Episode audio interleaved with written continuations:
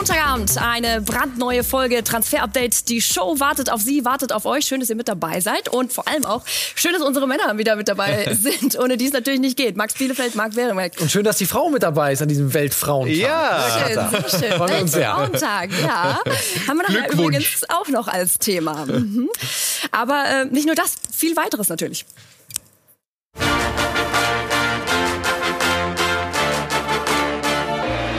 Heute in Transfer Update die Show. Erst Neuer, dann Alaba und jetzt Coman. Wieder sorgt ein Vertragspoker beim FC Bayern für Wirbel. Eintracht Frankfurt braucht wohl einen neuen Sportvorstand.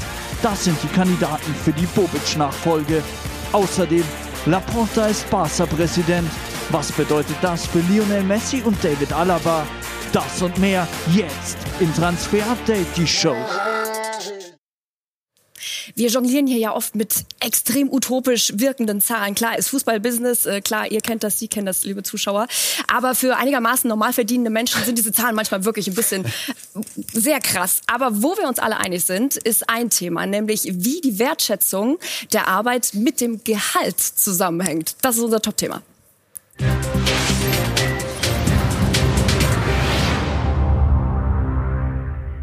Und bei diesem Thema steigen wir direkt mit den Bayern ein. Wir haben es hier hinten äh, mal Wertschätzungszoff bzw. Gehaltszoff genannt. Das war in der Vergangenheit ja schon bei Manuel Neuer Thema, auch bei David Alaba jetzt zuletzt und jetzt dann eben bei Kingsley Coman, dem ein Vertrag, ein neuer, eine Verlängerung vorgelegt wurde, aber er war nicht so ganz amused. So sieht's aus, äh, Katar. Also ähm, das Angebot der Bayern wurde abgelehnt von der Seite von Kingsley Coman. Das war nach unseren Infos vor rund vier Wochen der Fall. Ähm, es ging um ähm, eine Vertragsverlängerung bis Juni 2026, also drei Jahre mehr zu ja verbesserten Konditionen, aber so sagt es äh, die Coman-Seite nicht zu ausreichenden Konditionen. Es gab kein verbessertes Angebot von Seiten der Bayern äh, seitdem und es herrscht eben Funkstille. Jetzt ist es noch kein großes Drama, müssen wir aber auch dazu sagen. Es war ein erstes Angebot äh, der Bayern. Der Vertrag läuft noch bis 2023, also ist nicht ganz, ganz viel Druck drauf, jetzt in den nächsten Wochen, Monaten direkt eine Lösung haben zu müssen. Aber es gibt eben wieder weiterhin diese Tendenz. Bei Neuer gab es sie, da hat es gerumpelt, da ging es um finanzielle Dinge. Bei Alaba hat es finanziell auch gerumpelt, wertschätzungsmäßig gerumpelt, wie wir alle wissen, ja. Und jetzt eben auch bei Kingsley Coman. Und deswegen ähm, wird bei den Bayern in den nächsten Monaten wirklich viel zu tun sein. Und die große Frage ist, wie werten sie einzelne Spieler auf? Wie hoch gehen sie? Kingsley Coman sieht sich als absolute Stütze der Mannschaft, Torschütze im Champions League Finale, sieht sich eigentlich auch als mindestens Nummer zwei auf den Flügeln, wenn nicht sogar Nummer eins. Seine Statistiken sind wesentlich besser als in den vergangenen Jahren. Da hat er einen Sprung nach vorne gemacht und das möchte er natürlich auch im Gehalt wiedergespiegelt sehen und natürlich auch irgendwo ins Verhältnis gesetzt sehen zu seinen Mitspielern. Das ist ja auch immer ganz spannend. Da gibt es dann zwei Männer, die das Herzstück der Bayern im zentralen Mittelfeld auch bilden, Goretzka und Kimmich, bei denen dann auch demnächst dieses Thema aufploppen dürfte. Die Verträge, die laufen unterschiedlich lange noch. Goretzka bis 22, Kimmich bis 23. Marc, wie ist das Thema einzuschätzen? Ja, bei Leon Goretzka ist definitiv Druck drauf. Also noch mehr als bei beispielsweise Coman oder bei Serge Gnabry oder Joshua Kimmich, wo der Vertrag eben noch bis 23 läuft. Mit Goretzka wird, so hören wir, bereits verhandelt. Goretzka selbst, das ist das Wichtigste erstmal aus Bayern Sicht, hat auch gesagt, dass er bleiben möchte. Also das Ganze ist auf Kurs. Aber da geht's eben auch darum, wie einigt man sich? Wertschätzung, Schrägstrich Gehalt, weil das ist eben ein ganz, ganz wichtiges Thema. Und Leon Goretzka, das ist ja das Interessante bei ihm, momentan einer der Schlüsselspieler beim FC Bayern. In keiner Statistik ist er der allerbeste, aber er ist auch in nichts schlecht. Und das ist das Ding. Er ist überall richtig, richtig gut und einer der komplettesten Spieler überhaupt in der Liga. Und das führt dazu, dass er eben dieses wichtigste Verbindungselement im Mittelfeld ist. Also da ist man auf Kurs. Sieht ein bisschen anders aus bei Joshua Kimmich. Da äh, ist natürlich auch klar, so ein Spieler darf man nicht ablösefrei verlieren. Vor allem der Leader, der zukünftige Bayern-Kapitän, da sind sich eigentlich alle einig. Auch da werden die Gespräche geführt. Aber, und wir sehen gleich in der Gehaltsübersicht, wir haben das Ganze nämlich mal recherchiert und zusammengeschätzt, ähm, wer verdient wie viel. Auch die Jungs in der Kabine vergleichen das natürlich auch unter hinter vorgehaltener Hand mit äh, Kumpels. Und deswegen ist natürlich die Frage, wem gibt man wie viel? Das ist in jedem Büro, glaube ich, auch so und auch in der Bayern-Kabine. Ist das so? Echt? so, könnt ihr Bin mal ich mir sicher. draufschauen. Ich hab's gehört. Bin ich mir auch sicher, ja, habe ich auch schon gehört. Also, hier haben wir einmal die aktuelle Gehaltsliste. Wie gesagt, äh, Marc hat ja eben schon dazu gesagt, das ist recherchiert und geschätzt. Ähm, Gesamtetat 212,5 Millionen. Rechts unten haben wir den Hochverdiener, den Großverdiener mit Lewandowski. Ganz links oben Saar mit 2,5 Millionen. Ne? Genau. Und wir haben uns jetzt eben die Gedanken gemacht, die Kaderplanung vom FC Bayern. Wen müsste man in wie, welche Sphären anheben, damit er sicher verlängert? Vielleicht gehen wir erstmal die Kandidaten durch, die jetzt durchgestrichen sind. Also Martinez mit seinen äh, 6 Millionen Euro Gehalt wäre nicht mehr da. Ein Alaba nicht. Costa würde zurück zu Juventus Turin gehen. Wir gehen jetzt mal davon aus, dass Boateng nicht verlängert verlängert wird. Auch dann würde man sich 12 Millionen Euro äh, Gehalt einsparen. Also das wären schon wirklich äh, große Auswirkungen. Aber wir sehen dann in Rot die, die man anheben müsste. Damit das, sie bleiben. Damit sie bleiben. Das fängt zum Beispiel bei äh, Benjamin Pavard an. Da gibt es keinen Druck. Ne? Der hat Vertrag bis 24. Aber auch da äh, fragt er sich natürlich, ob er nicht langsam mal ein bisschen mehr verdient hätte. Ähm, ein Süle-Mark ne, müsste ein bisschen angehoben werden, wenn er den wenn Vertrag verlängert. verlängert. Und bei Coman haben wir jetzt mal gesagt, er ist aktuell bei 8 Mark. Ich würde auch sagen, also Richtung 15 müsste es da schon gehen, damit Kingsley sagt, alles klar, ich binde mich bis 2026 an die Bayern. Ne? Das Problem ist einfach, dass der Kader teurer wird, als man ihn bisher hat, dass das Summen sind, die man eigentlich nicht ausgeben will. Der Vorstand hat sich auch geäußert und gesagt, wir wollen gerade eigentlich bei den Gehältern diese absurden Summen nicht mehr mitgehen. Und trotzdem merkt man, man muss so einen Trippelkader anheben an allen Ecken und Enden, sonst wird man wichtige Spieler verlieren. Upamecano kommt neu dazu mit äh, circa 8 Millionen Gehalt, aber gerade ein Gnabry, Goretzka, Kimmich, das sind Verträge, wo man fett draufzahlen muss in der Zukunft. Und man muss sich äh, ja in der Verhandlung nicht die Blöße geben, so wie bei David Alaba. Ganz genau. Und dann kommt natürlich noch dazu, Mr. X auf dem Flügel, Costa geht weg. Eigentlich braucht man einen neuen äh, Flügelspieler, also die Nummer 4 dann da. Haben wir mal mit 12 Millionen berechnet. Das war ungefähr die Summe, die ein Perisic verdient hat. ne? Coutinho war sogar noch drüber. Ne? Also das ist jetzt mal ungefähr die Summe, die man vielleicht berechnen müsste. Und insgesamt kommen wir auf 221, also gut äh, 10 Millionen Euro mehr als der aktuelle Gehaltsetat ist. Jetzt könnte man natürlich immer sagen, ja, das ist doch locker zu stemmen für die Bayern. Aber Marc, du hast es ja auch gerade angesprochen, gerade in Sachen Corona-Zeiten jetzt den äh, Gehaltsetat natürlich anheben wird nicht unbedingt von allen immer so, so gerne gesehen, aber es wird auf die Bayern eben zukommen und wir sehen es am Beispiel Coman, die News von heute. Ganz einfach wird's nicht. aber wenn denn dann auch der richtige Spieler um die Ecke kommt, beziehungsweise vor einem steht, dann ist möglicherweise äh, dieses Thema dann doch ein anderes, nämlich dass das dann auch dieses Gehalt gezahlt würde, beziehungsweise auch äh, eine mögliche Ablösesumme. Whatsoever, Holland, das Thema äh, in Bezug auf die Bayern wurde von Ihnen selbst jetzt aufgemacht. Einmal vor ein paar Wochen schon Thema gewesen beim Präsidenten der Bayern, bei, jetzt haben wir es hier, genau, Herbert Heiner, mit seinem Zitat nochmal dazu, der sagte, obwohl auch wir massiv, wie ihr ja auch gerade gesagt habt, unter der Pandemie leiden, können wir immer Spieler holen, wenn wir von ihnen überzeugt sind. Und dann hat sich ja Hansi Flick jetzt am Samstagabend nach dem Klassiker auch noch mal dazu geäußert und sagte, es ist im Leben sehr, sehr viel möglich. Man kann da nichts ausschließen. Also wie groß ist denn die Chance, dass äh, Erling Haaland tatsächlich zu den Bayern kommt, Max? Ich glaube, sehr viele deutsche Fußballfans, die Bundesliga würde sich natürlich alle sehr freuen, aber ich glaube nicht, dass es passieren wird. Ich gehe fest davon aus, dass es nicht passieren wird. Hat mehrere Gründe. Eins, eine Timing-Frage. Robert Lewandowski hat noch Vertrag bis 2023. 2020. Erling Haaland geht spätestens im Transfersommer 2022. Dann greift auch seine Ausstiegsklausel und das wäre ein Jahr zu früh. Und ich glaube nicht, dass Lewandowski äh, vorzeitig die Bayern verlässt. Und mit Haaland und Lewandowski im Kader, das funktioniert nicht. Das ist ein Grund. Und der zweite Grund für mich ist, Erling Haaland ist auch das, was wir hören äh, aus seinem Umfeld, ist nicht unbedingt die Bundesliga dann ähm, der nächste Schritt, sondern die Premier League, da wo er geboren wurde in England. Sein Vater hat da lange gespielt. Vielleicht ein Riesenclub aus Spanien. Stichwort Real Madrid, äh, der FC Barcelona. Also ich glaube, der geht eher zu einem solchen Club als zum FC Bayern. Und ich glaube auch, diese finanzielle Rahmenbedingungen, die ein neuer Vertrag für Erling Haaland beinhaltet, ich glaube nicht mehr, dass das kompatibel ist mit dem FC Bayern. Ähm, sein äh, Berater ist Mino Raiola. Er will, glaube ich, in die Sphären von einem Kylian Mbappé äh, aufsteigen. Ich glaube nicht, dass das darstellbar sein wird. Deswegen, ich glaube nicht daran. Das ist eine Einschätzung gepaart mit Infos. Mhm. Wir können ja noch mal einen Schritt weiter zurückblicken. Das hat nämlich auch äh, unser Sky-Experte Lothar Matthäus gemacht. Der war gestern zu Gast bei Sky 90, die Unibet Fußballdebatte und hat das hier gesagt. Bayern München war interessiert an Haaland, war ein bisschen spät dran, äh, wo sie die, die Gespräche mit Dortmund oder auch mit Leipzig, die ja auch geführt worden sind, schon sehr fortgeschritten waren. Aber natürlich äh, ist es ganz sicher ein potenzieller Nachfolger für Robert Lewandowski, aber da müsste halt noch zwei, drei Jahre warten. Und ob er noch zwei, drei Jahre dann in Dortmund bleibt, weil Lewandowski wird noch zwei, drei Jahre spielen. Hinten anstellen wird sich Haaland nicht, das braucht er nicht, weil ganz Europa wird Interesse haben, äh, Haaland zu verpflichten. Aber es wäre natürlich schön, wenn er in Dortmund noch zwei, drei Jahre wäre, dazulernen und dann zu Bayern München gehen würde, wäre ein Traum für die deutsche Bundesliga. Ich kann es mir aber nicht vorstellen, dass er noch zwei, drei Jahre bei Aber Hansi Flick hat sich gestern relativ offen geäußert, fand ich, als ich ihn gefragt habe. Ne? Also er hat es nicht gleich ganz weggeschoben. Ja, Nachfolger für Lewandowski. Aber ja. wer weiß, wie, wie lange Lewandowski noch spielt. Das ist das Problem. Es ist aber trotzdem ganz interessant, was Lothar zu Beginn auch gesagt hat. Also haben die Bayern eine Chance verpasst?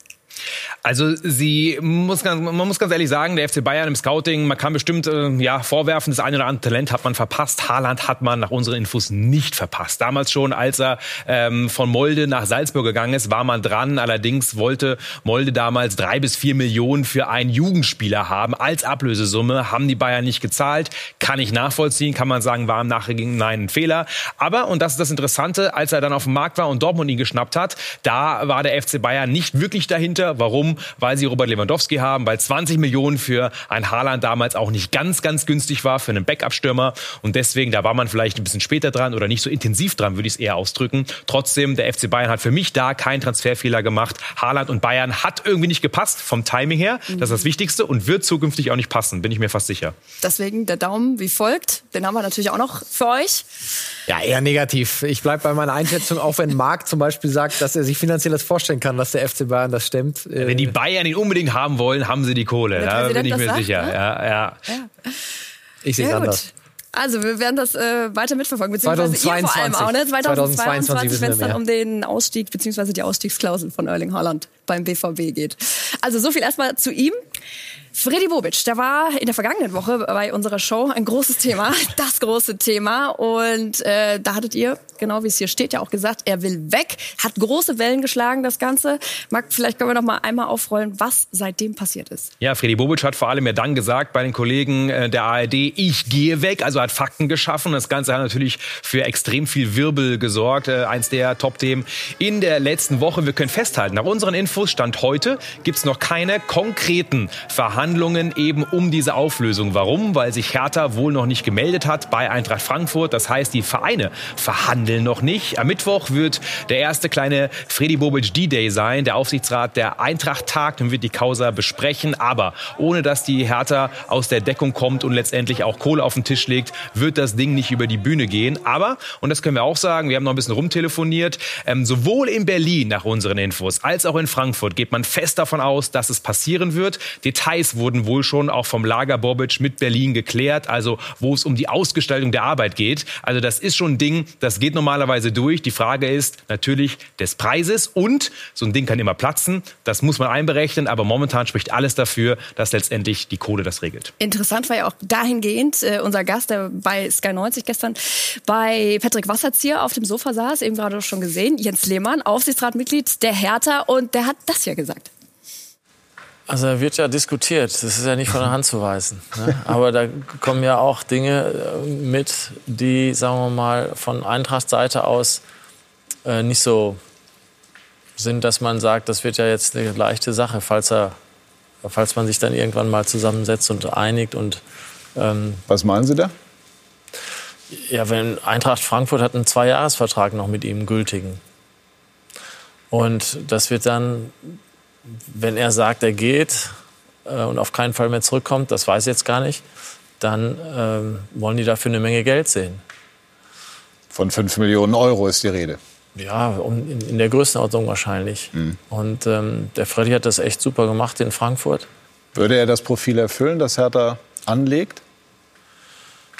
Die Frage ist immer so, wenn man äh, heutzutage einen Trainer oder einen Sportdirektor oder einen Spieler verpflichtet, man muss immer auch richtige Fragen stellen können. Ne?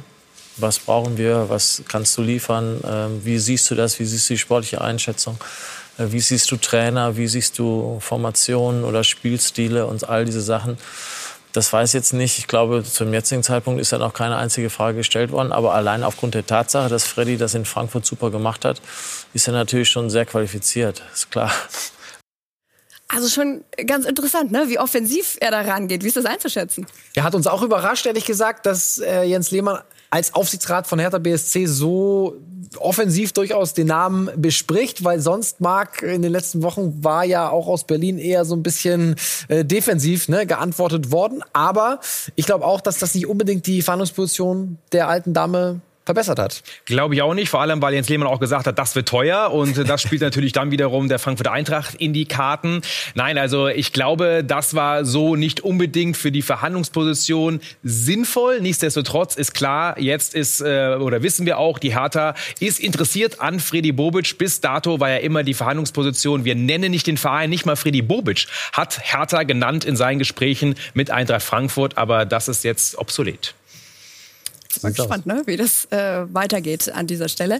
Aber natürlich auch äh, gespannt, wie es bei der SGE weitergeht. Die Nachfolgersuche, die läuft natürlich. Und Alexander Bohnengel, der hat sich unter anderem mal mit dem Namen Alex Rosen von der TSG Hoffenheim beschäftigt. Wenn so eine Position wie die von Fredi Bobic neu zu besetzen ist, dann denke ich, ist ein wichtiger Schritt, sicherlich nicht der einzige, aber ein wichtiger Schritt, sich den deutschen Markt anzuschauen, einen Blick auf die Bundesliga zu werfen, die Clubs durchzugehen und zu überlegen, wer könnte da für uns in Frage kommen und wie stehen die Chancen, diese Person äh, für die Eintracht zu gewinnen. Und wenn man das tut, dann bin ich mir ziemlich sicher, kommt man am Namen Alexander Rosen einfach nicht vorbei. Unterm Strich ist das, was Alexander Rosen seit 2013 bei der TSG auf die Beine gestellt hat, eine riesige Erfolgsgeschichte. Er hat den Club damals 2013 in einem desolaten Zustand übernommen. Hoffenheim war praktisch schon abgestiegen. Am Ende sind sie doch drin geblieben und am Ende, trotz ein paar Dellen zwischendrin, das muss man auch sagen, ging es trotzdem eigentlich nur bergauf. Die TSG Hoffenheim steht mittlerweile nicht nur für eine hervorragende Nachwuchsarbeit, sie steht auch für eine hervorragende Durchlässigkeit zwischen Jugend und Profimannschaft.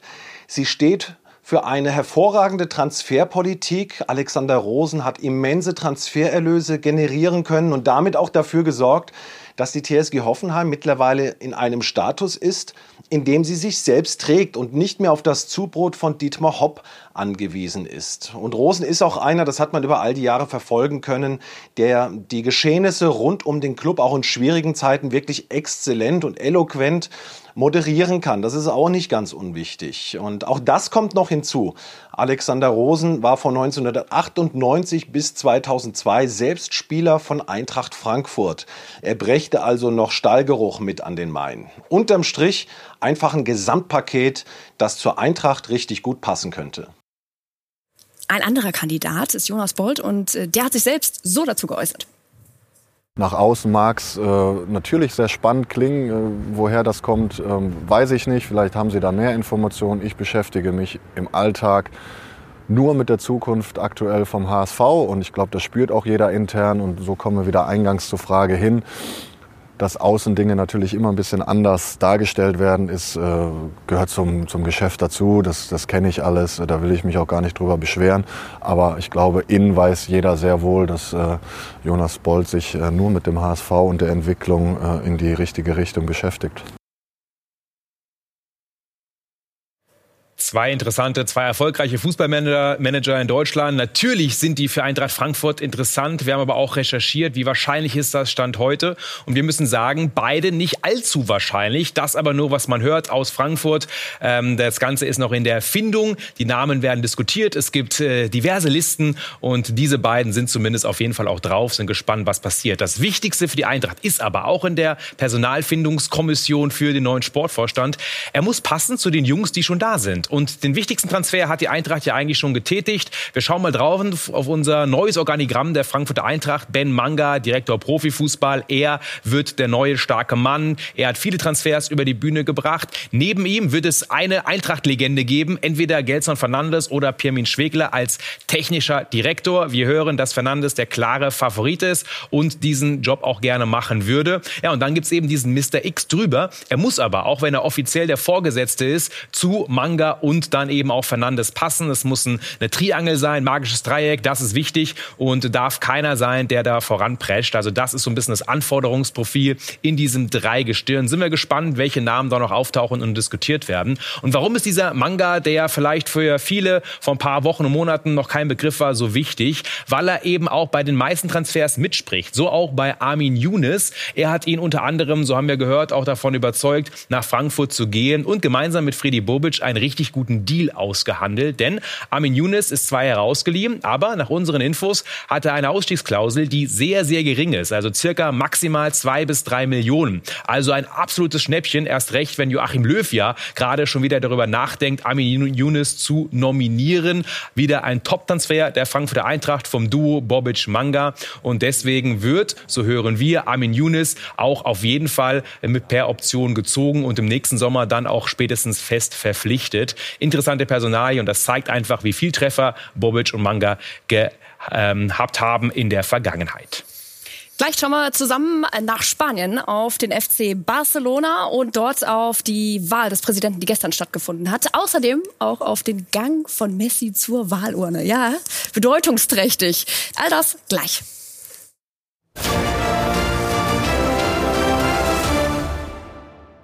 Weiter geht's mit Transfer Update, die Show und dem Blick äh, zum FC Barcelona. Die Wahl des Präsidenten hat stattgefunden am gestrigen Sonntag und es ist ein neuer alter, ne? ein alter Bekannter von 2003 bis 2010 war er schon mal Präsident. Ganz genau. Johanna Porta war eigentlich auch der Riesenfavorit, war so gut wie klar, dass er es wird, hat sich gegen zwei andere Kandidaten durchgesetzt. Auch er selber war natürlich äh, wählen und wie du gesagt hast, ein bekanntes Gesicht bei den Katalanen. Jetzt wieder da, hat er den Club auch in der schwierigen Phase übernommen und muss ihn jetzt auch wieder sanieren. Das kann man ganz klar sagen. Und ein Bild, das wir eben schon ganz kurz angerissen haben, das äh, war eins, was nach dieser Wahl überall rumging. Also Messi mit seinem Sohn, der zur Wahlurne geht. Gab es so auch noch nicht dieses Bild, oder? Zum ersten Mal, dass Lionel Messi in seiner Zeit beim FC Barcelona wählen geht. Schöner also Pulli. Sehr schöner, schöner Pulli, Pulli mit ja. seinem Sohn Thiago. Und das alles natürlich sehr medienwirksam, mhm. weil er ist sehr eng mit Laporta verbandelt. Laporta will ja auch unbedingt, dass Messi bleibt. Und jetzt zum ersten Mal war Lionel Messi selber also wählen. Sehr, sehr starkes Bild von Lionel Messi. Wollten wir natürlich auch noch mal zeigen. Dann hören wir uns doch mal an, was äh, Laporta selbst äh, dazu zu sagen hat. Also zu Messi. I veure'l avui zu sehen, dass unser Kapitän, der beste Spieler der Welt, ja der beste in der Geschichte, mit seinem Sohn zur Wahl gekommen ist, unterstreicht das, was ich seit Monaten sage. Lionel Messi liebt den FC Barcelona. Wir sind eine große Familie. Leo estima el Barça. Der beste Spieler der Welt liebt Barcelona. Das sagt eigentlich alles. Es hilft uns, Entscheidungen für die Zukunft zu treffen und ihn davon zu überzeugen, auch weiterhin für den FC Barcelona zu spielen. Das ist unser großer Wunsch. Applaus für Lionel Messi. Per tant, un fort aplaudiment a Leo Messi. Es ist schon durchzuhören, ne? was er will, was er vorhat mit Messi. Und hier hinten ist übrigens zu sehen, wie gut die beiden sich tatsächlich verstehen. Ein ordentliches Verhältnis, ne? Ja, eine schöne Reibeisenstimme, klingt ein bisschen wie der Pate, Johann Laporta. Also ich finde, äh, das passt ganz gut. Und das ist ein äh, Foto aus der ersten Amtszeit von Laporta auf seiner Yacht mit äh, Lionel Messi, hat ein spanischer Journalist getwittert. Und da sieht man, die beiden verstehen sich sehr, sehr gut. Und Laporta will eben alles dafür tun, dass er bleibt. Und es sieht momentan auch sehr danach aus. Es gibt sehr positive Signale Finale. In drei Monaten läuft sein Vertrag aus. Er könnte jetzt schon unterschreiben, wo er will, aber im Moment sind alle in Barcelona und wir auch optimistisch, dass er bei den Katalanen am Ende doch bleibt. Dann können wir uns auch mal eine Einschätzung von einem spanischen Kollegen abholen von der Mundo Deportivo, der die weiteren oder mögliche weitere Transfers einschätzen kann. Sergi Sole. Los planes de mercado para el próximo verano del Barça Laporta wird sich im Flieger nach Paris das erste Mal ein bisschen länger mit Coach Ronald Koeman unterhalten. Natürlich wird viel davon abhängen, wo der Coach die Prioritäten setzt. Koeman wollte im vergangenen Sommer schon unbedingt Memphis Depay haben. Der wäre im Juli ablösefrei zu bekommen. Eric Garcia kommt mit Sicherheit ablösefrei von Man City. Mit Gini Wijnaldum von Liverpool wurden auch bereits Gespräche geführt. Auch sein Vertrag läuft in Liverpool aus. Die Priorität sind also ganz klar Spieler, die keine Ablöse kosten. Und da kommt auch der David Alaba ins Spiel. Er hat sich noch mit keinem Verein geeinigt, auch der große Rivale aus Madrid möchte ihn haben. Aber Pini Zahavi hat eine sehr gute Beziehung zu Joan Laporta, also werden wir sehen. Eine andere Top-Option ist Sergio Aguero, dessen Vertrag bei City auch ausläuft. Barca braucht dringend einen Stürmer, er ist ein guter Kumpel von Messi. Auch das wäre ein Argument, um Messi zum Bleiben zu bewegen. Sollte Leo tatsächlich gehen, würde das aber alles ändern. Denn dann hätte Barca auf einmal sehr viel Geld übrig, mit dem sie andere Spieler holen könnten, wie zum Beispiel Haaland. Das alles wird sich in den kommenden Wochen klären. Aus Bundesliga-Fansicht ist natürlich jetzt spannend, äh, was passiert mit David Alaba, beziehungsweise was heißt jetzt diese Präsidentschaft beim FC Barcelona für ihn? Ja, also es gab äh, heute Medienberichte von der AS, spanische Zeitung, dass sein Berater Pini Zahavi gemeinsam äh, mit äh, Fadi Ramadani letzte Woche in ein anderer Berater, unter anderem von Leroy Sané, in Barcelona gewesen sein soll. Das stimmt nach unseren Informationen nicht. Das liegt schon ein bisschen länger her, das Treffen. Fadi Ramadani war auch nicht dabei. Ähm, und es ging bei diesem Treffen zwischen Zahavi und Laporta auch nicht primär um David Alaba. Die beiden kennen sich sehr sehr lange und es äh, ist eine tiefe Freundschaft zwischen den beiden und es liegt nicht unbedingt an David Alaba. Fakt ist, es gibt noch kein Angebot des FC Barcelona an David Alaba. Es wird Gespräche geben mit Laporta, aber ähm, die Tendenz und die Meinung aus dem Alaba-Lager ist auch, dass Barcelona nicht die finanziellen Möglichkeiten hat, um ein solches Angebot für David Alaba abzugeben. Mal sehen, es hängt auch noch an Lionel Messi ab. Wenn er geht, dann werden auf einmal viele äh, finanzielle äh, Töpfe frei. Wer weiß. Aber im Moment sieht es eher nicht danach aus, dass es der FC Barcelona wird für David Alaba. Aber durchaus interessant für ihn, weil Spanien immer interessant war. Also Stand der Dinge jetzt, muss man immer dazu sagen, der Daumen auf 3 Uhr. Dann äh, machen wir doch gleich noch einen Ausflug in die Bundesliga zum VfB Stuttgart. Ja, zwei Updates kurz äh, zum VfB. Und zwar Waldemar Anton. Nach unseren Infos hatte er ein Angebot jetzt in den letzten Wochen vorliegen von Zenit St. Petersburg für den kommenden Sommer. Er hat aber erstmal dankend abgelehnt und gesagt, nein, er möchte nicht in die russische Liga.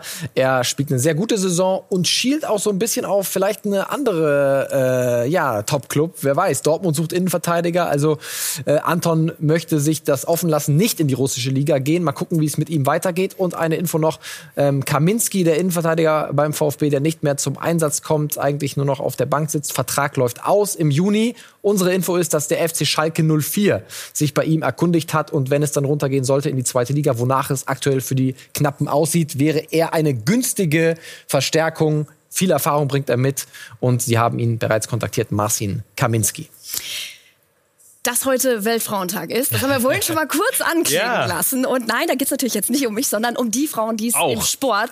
Es geht auch um dich, Katharina. Ja, auch Mach um dich nicht kleiner, als du bist. Ach komm, aber da kann ich nicht mithalten. Beziehungsweise zu der Frau, zu der wir jetzt dann äh, kommen werden, vom FC Chelsea. Und ja, hier hinten haben wir auch nochmal ja. die Damen aufgelistet, die wir heute über den ganzen Tag natürlich auch immer wieder äh, bei uns thematisiert haben. Esther Settlercheck vorneweg. Also es geht um starke Frauen, um Persönlichkeiten, die es in die Männerdomäne reingeschafft haben. Ja, und gerade wenn es darum geht, auch natürlich bei Vereinen oder Transfers, wo verhandelt wird, wo es um Geld geht, wo es um Macht geht, äh, wird ja oft immer gesagt, ja, das, äh, da sind nicht so viele Frauen unterwegs. Ja, stimmt, aber es gibt sie dann eben doch und dann auch in ganz, ganz wichtigen Positionen. Und wir haben mal drei rausgesucht, die exemplarisch dafür sind. Nicht nur die coolen Frauen, sondern drei, die man vielleicht nicht alle kennt, die vor allem im Transfergeschäft unterwegs sind. Das ist klar Marina Granowskaja.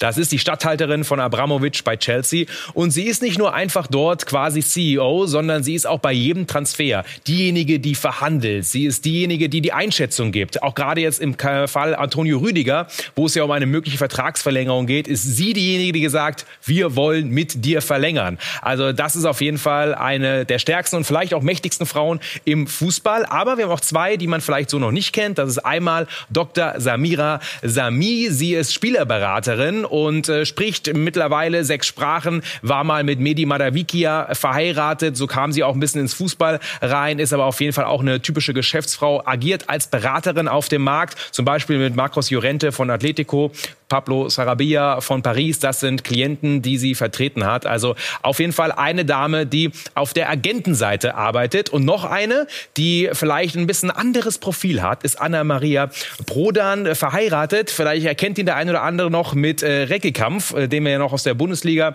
aus der zweiten Liga von Cottbus kennen oder äh, von Aachen. Ja, und die sind zusammen und Prodan ist im rumänischen Fußball eine der mächtigsten Frauen, an vielen Transfers, gerade auch in Bukarest beteiligt und ist selber eine Dame, die aber sich auch gerne vor der Kamera zeigt, war auch mal im Playboy unterwegs, ja. Und trotzdem ist Business und Fußball ihr ganz, ganz wichtig, anders als jetzt Granowskaja oder als auch Sami. Aber das sind drei Frauen, die auf jeden Fall im Fußball und vor allem im Transfergeschäft richtig wichtig sind und fette Karriere gemacht haben. Und es war auch wichtig, das nochmal zu erwähnen, ne? dass sie beim, äh, beim Playboy war.